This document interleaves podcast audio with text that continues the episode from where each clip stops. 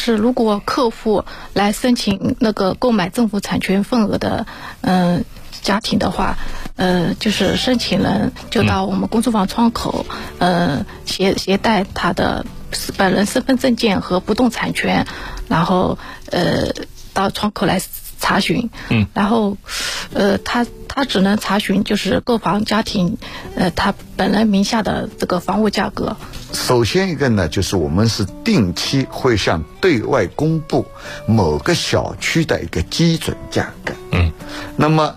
落实到那个每一户呢，由于有楼层、朝向等方方面面的因素的影响，所以每一个那个呃价格呢会有所不同。一房一价，哎，一房一价。所以刚才那个杨总讲的，呃，这个情况就出现了。嗯嗯。啊，所以要那个买卖哪套哪套房子，那就我们就查哪个。对对对。嗯嗯。每年，而且是呃根据市场行情的变化而变化的这个价格。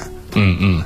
呃，购房政府产权份额的家庭，他那个房地产权人至到公租房公司窗口提交公有产权保障住房取得完全产权申请表，然后申请表需全体申请人及共同同住人共同签字确认，共并提交相关材料。然后提交时需要全体申请人及同住人全体到场，嗯，才可申请。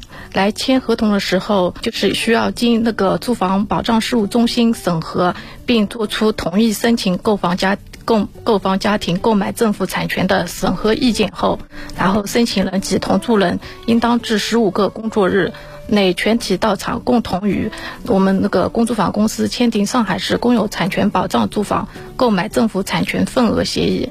并在协议约定的期限内向公租房公司缴清价款。